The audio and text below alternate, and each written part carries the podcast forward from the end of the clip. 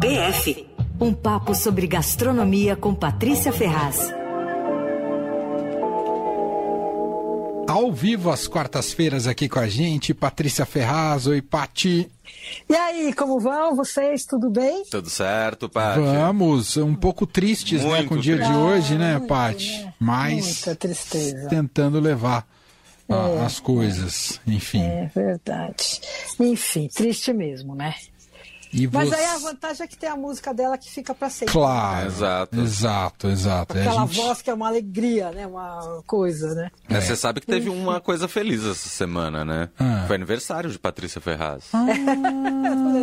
Comer bola, hein? Agora eu tô me sentindo culpado ao Bola vivo. ou bolo? Não, imagina. As duas Foi coisas. dia do radialista, inclusive, eu descobri, sabia? Ah, é? Qual que é o dia do radialista? nove- Tem tantos novembro. dias do radialista? vocês também. Eu li, pelo menos. Eu fui procurar uma efeméride aqui e aí eu vi que foi dia do radialista. Ah, entendi. Aí, ó. Então você faz aniversário no dia do radialista. É, Era o seu vê, né? destino, Pati. Era o meu destino Ah lá. conhecer vocês dois.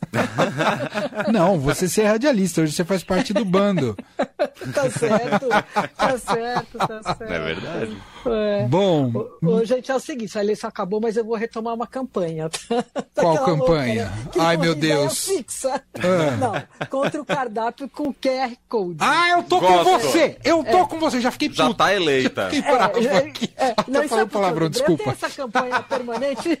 É, não, a gente não percebeu. Foi, foi, foi, falha. foi rapidinho. Nossa, eu já falei fiquei bravo na campanha, hora. né? Mas é o seguinte, eu lembrei disso porque esses dias eu vi um tweet muito divertido que parecia ser uma consulta da equipe do Lula sobre o horário de verão. E aí as pessoas diziam, ah, eu quero, não quero tal. E lá pelas tantas uma mulher respondeu assim, Lula, resolve isso do horário de verão, logo depois você resolver isso, por favor, proíbe o cardápio com queijo.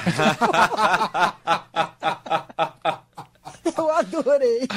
Adorei. Nossa, eu tô dentro dessa campanha. Eu também. E você sabe uma coisa que agora você falou de horário de verão? Eu pensei, Paty. O horário de verão privilegia muito os bares da cidade, das cidades, porque escurece mais tarde, o pessoal É. sai do trabalho e vai pro bar até Eles estão em escurecer. campanha, todo mundo está Exatamente. para voltar, porque para bar e restaurante é muito melhor, né? Então volta o horário de verão e fim do cardápio QR Code. É, é nossa campanha. E água grátis nos restaurantes também. Essa Boa. também Excelente, gostamos. né? excelente, excelente. Tá certo.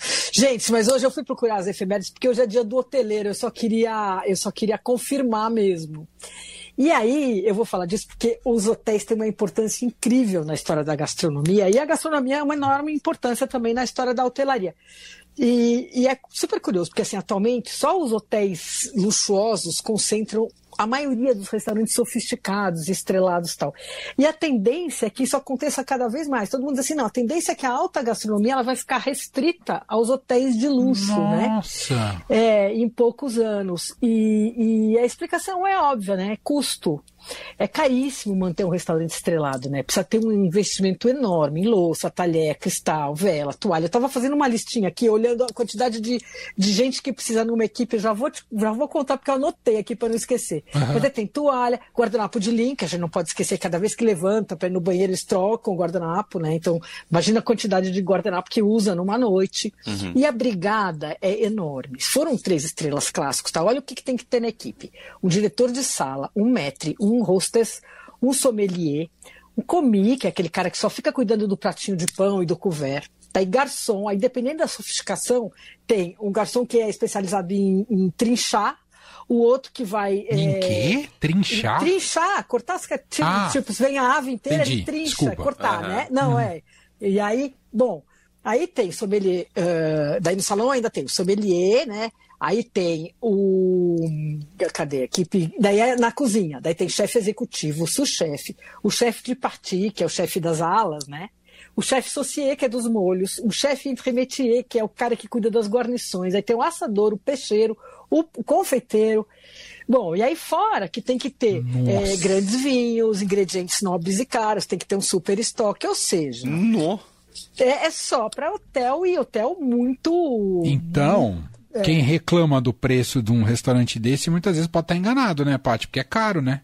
É, é, bem caro, mas quem, re, quem reclama de preço não vai nesses, viu? A gente não é pro nosso bico, isso aí é pra rico. É pra rico. E até tem uma, uma coisa muito curiosa Entendi. que eu vi, que é, que é assim, o, o, quando, foi come, quando começaram os restaurantes, foi um jeito de, de né, não é de democratizar, mas de uh, oferecer a, possibilidade para mais pessoas de frequentar o restaurante. Porque antes, quem podia ter acesso à alta gastronomia era só os nobres, a aristocracia tal, quem era convidado para os banquetes, era tudo fechado nos castelos.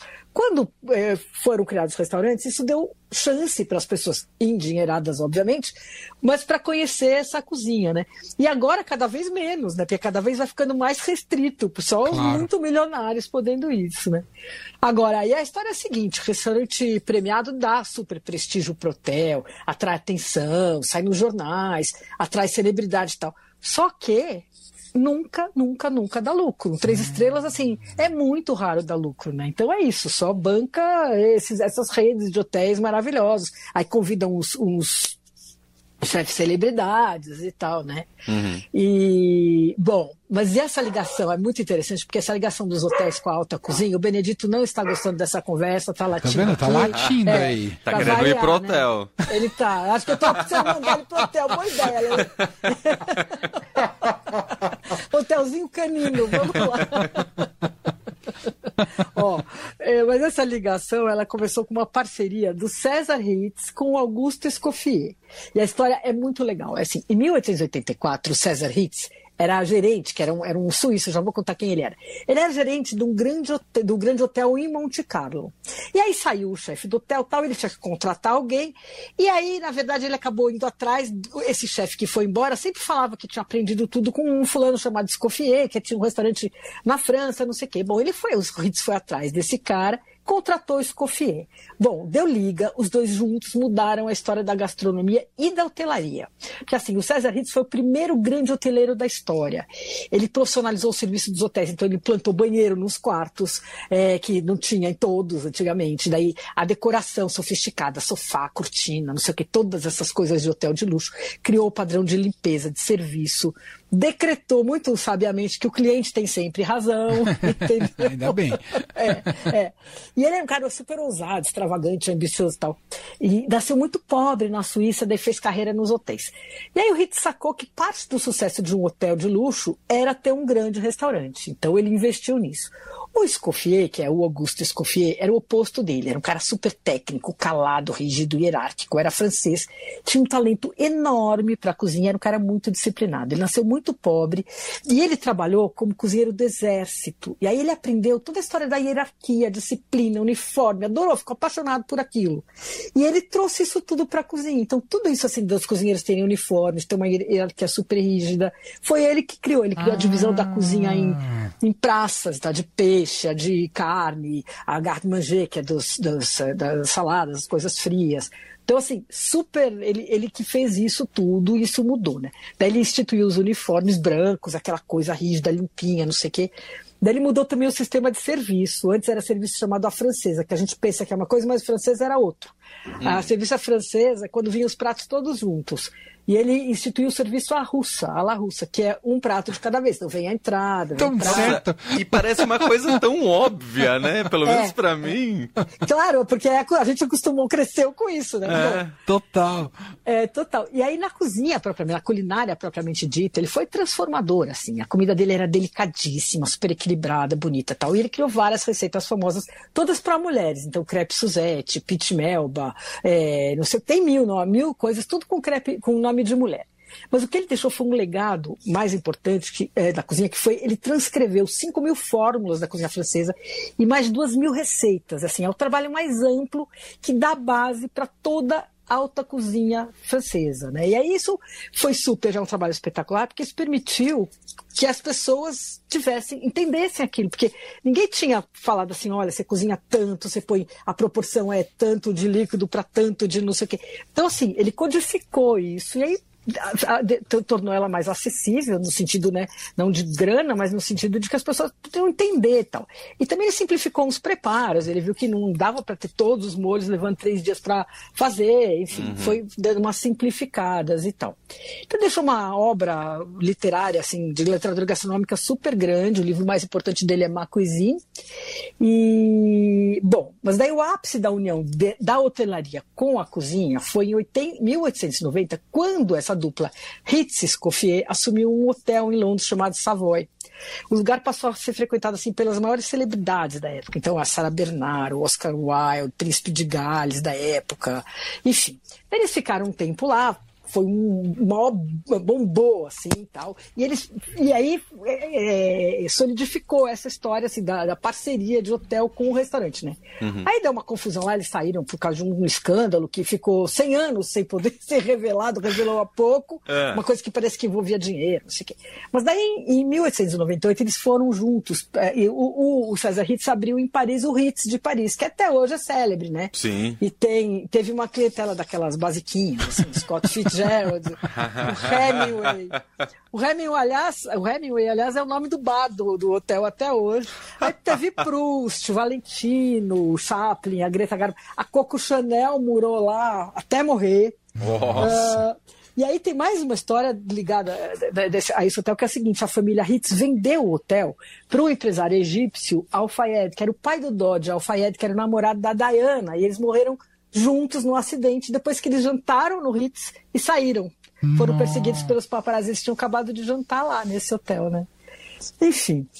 E aqui no Brasil também a evolução da gastronomia tem muito a ver com a hotelaria. Por quê? Dois chefes franceses que mudaram o rumo da história da gente, que foram o Claude Tragro e o Laurent Sodot, eles vieram para o Brasil trabalhar em hotéis. Hum. Eles chegaram em 79, o Claude veio a convite de um cara chamado Gaston Lenotre, que era um mestre, um mestre dele lá, super bacana tal. E o Claude veio para trabalhar, os dois eram para o Rio, mas o Claude veio trabalhar no Le Pré Catelan, que era do Hotel Sofitel, e um ou dois meses depois veio o Laurent Sodot, a convite do do Paul Bocuse. É, o convite assim, né? Não é que eles convidavam, eles mandavam, né?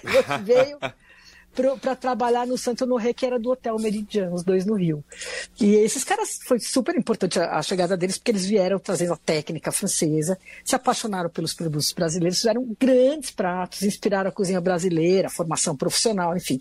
Depois deles, a cozinha brasileira sofisticou muito, e, e essa coisa de valorizar os produtos brasileiros tal, começou com eles, com a mandioquinha, com o, não me lembro mais o que lá, mas eles foram gostando muito, assim, dessas coisas tal. Ah, e eu Hoje não, eles... oh, Paty, é. eu não sabia sabia que essa, essa mudança toda tinha começado justamente pelo Rio de Janeiro. Para mim, como São Paulo é mais conhecido como centro da gastronomia, teria sido por aqui. Então foi o Rio é, de Janeiro, é isso? É, foi no Rio e nos hotéis. Uhum. E aí depois veio. O Claude até teve uma experiência de fazer o, o restaurante aqui e tudo, mas depois foi ficando por lá.